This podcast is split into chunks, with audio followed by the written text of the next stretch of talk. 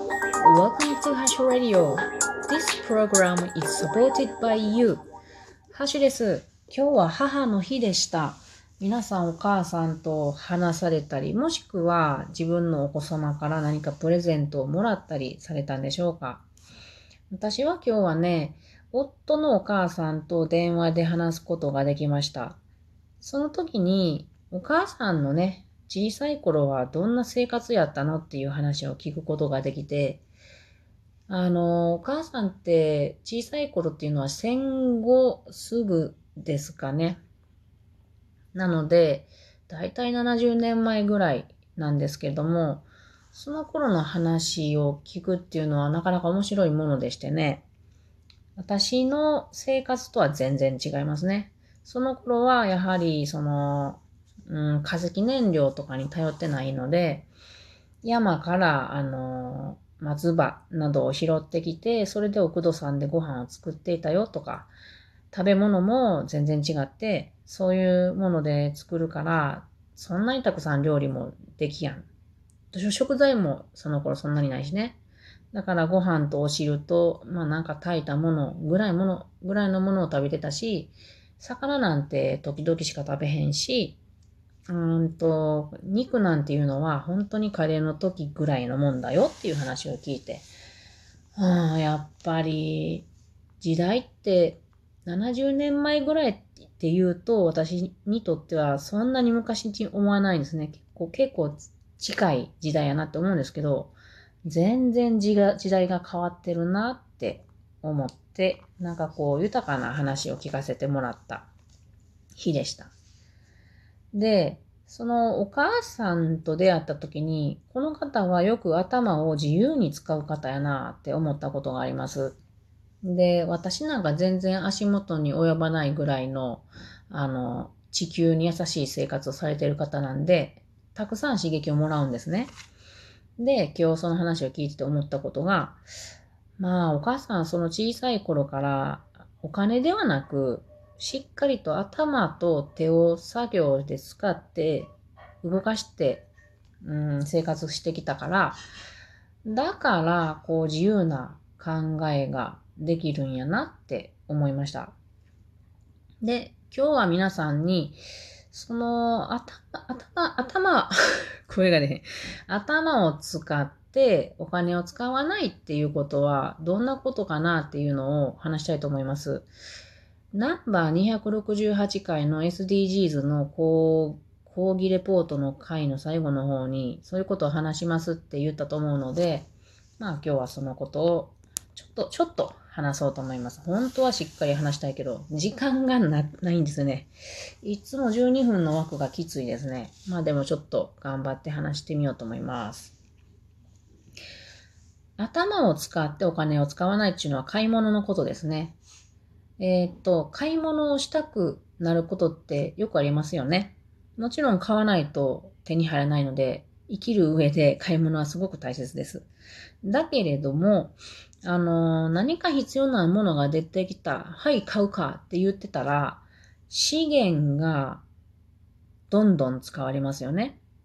プラス、そのど資源をどんどん使うっていうことはエネルギーも使ってるし、えっ、ー、と、CO2 も同時にえっ、ー、と、たくさん使っているわけです。資源を生み出すためとか。うん。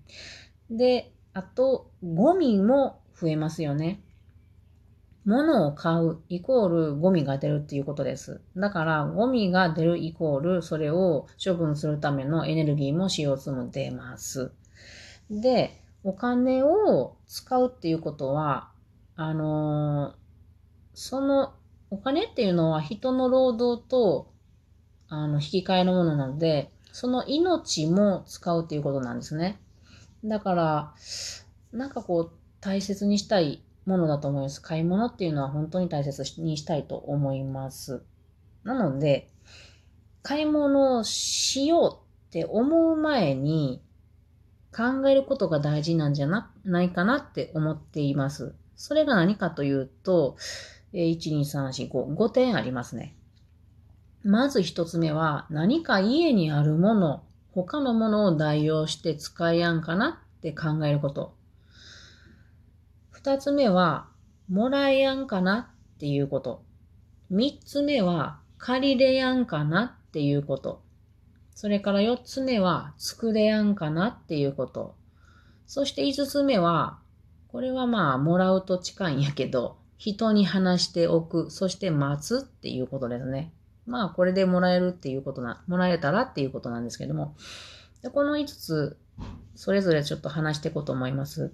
まず何か家にある他のものを代用して使えやんかなっていうことなんですけど、例えば、うちのものであれば、うちのお風呂場に置いてあるトリートメントの容器は、蜂蜜のスタンディング容器なんです。これすごい使い良いんですよ。本来ならおそらく買い物で頭が固まってる人はトリートメント容器を買わなくちゃって思うと思うんですね。あの、私が使っているのは、あの、エコ容器っていうんですか？あの、袋に入ってるトリートメントなんですね。箱、ポンプ式の箱とかで売ってるやつも、売っているものは買わないんですけども、これはあの、環境に悪いから。プラスチックゴミはなるべく使わない方がいいから。だから、容器が欲しかった時に、あの、その時に自分の生活を見回すんですね。ちょうど使えるものはないかと。そうした時に使っていた蜂蜜のスタンディング容器がぴったしやったんです。これめっちゃ理想的やと思って、それ以来それをずーっと使っています。こんな風に頭を使うと、買わなくて済むっていうことがあります。他にもね、食パンの袋っていうのは上質なゴミ袋になります。それから、うーんとね、結構プラスチックで出るゴミっていうのは、すごく優秀な容器になることが多いんですよ。日本の商品ってね。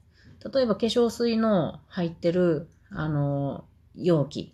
これね、びっくりするぐらい水漏れしないんですね。だから他の何かに使えたりします。うちでは化粧水が入ってた容器をですね、え結構大きなのを買いますから、私は。で、これにシャンプーを入れて、これもお風呂場で使ったりしていますが、めちゃくちゃ使い良いです、今のところ。うんと、あと、おか、お菓子で、こう、チャック付きのお菓子ってあるじゃないですか。例えばチョコレートとか、小さめのが最近よくあるんですよ。あの袋って一回で捨てたらすごくもったいないと思うんですね。わざわざああいう袋を昔は買ってたんです、私。だけど、意味がわからんと思ってきて。なんかこう、行動食を入れるのに、そのプラスチックのチャック付きの袋を買ってたことがあったんですけど、なんでこのゴミを、ゴミになるものを買うんだろう、このプラスチック製品を、と思って、それからは、その、チョコレートの袋とか、ちょっと、えー、買った時に、それをしばらく使うようにしています。こういうことで、あの、ゴミが減るし、買い物も減るなと思いますね。はい。では次、もらうっていうことですね。これ結構言うてくと、人に言っておくともらえるんですよ。ただちょっと時間ラグがありますね。すぐ欲しいっていうわけにはいきませんけど、あの、そういうやり方は大事やなと思います。またこれまたな、なぜ大事か後で話します。次、借りるですね。一瞬欲しいものっていうのは、買わなければいけないっていうこと、頭につながりがちた。例えば、外に行って雨が降ってきたとかね。そういう時によくビニール傘を買うとかあると思うんですけど、これ買わずに済まんかなって考えるんですよ。だよく考えますね。あの、まあ大体傘持ってるんですけれど、持ってない時もちょいちょいあるんですね。でそういう時に、駅で、こう、余ってる傘ありませんか？今日返しに行きますからとか、そういうのやってみるとかね。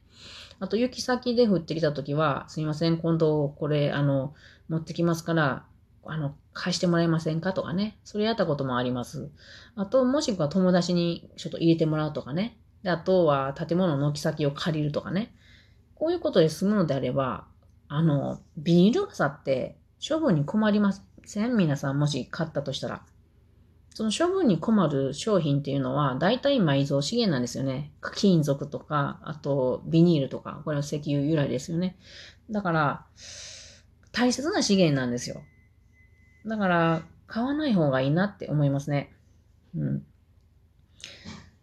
で、次は作るですね。作るっていうのはいいなと思う。あの、元から作ることもできますし、もしくは身の回りにあるものに手を加えるっていうのはあります。先日、友達が、あの、お菓子を焼いてくれて、あの、私にくれたんですね。それが、かわいいね、あの、箱に入ってました。で、これはリサイクルで使ってるんだよって、捨てられそうやったんやけどっって言って、あの、救い出して使ってるって言ってくれて、こう、心にジーンときましたね。とても可愛かったです。はい。で、人に話して、そして待つ。これ、すごく有効やと思います。で、この、今、5つ、5つ、あの、5つのことを話したんですけれども、これ全部に共通することっていうのは、大切なことがね、気長に待つっていうことですね。うん。急いで買うと良くないことが起こると思うんですよ。なんか衝動的に買うと、例えば、あのー、なんかこう合わなかったなとか、なんかしっくりこないなとか、このサイズ合わなかったなとかね。そうなるとお金も捨てることになって、資源も捨てることになって、ゴミになって、いろいろ無駄になるんですね。で、無駄にゴミ増やして、CO2 も排出ってなることになるんで、やっぱりちょっと待って、その間に考えも熟成されていくし、結局いらんだわってなることもあると思うんで、なのでね、まず、まあ、考えるって、あの、ゆゆっとり、ゆったりと、買う前にゆったりとよく考えて、待って、身の回りにあるものは使えへんかなとか、その可能性をさ普段から探っておくっていうのはいいんじゃないかなと思います。それでは皆さんまたね。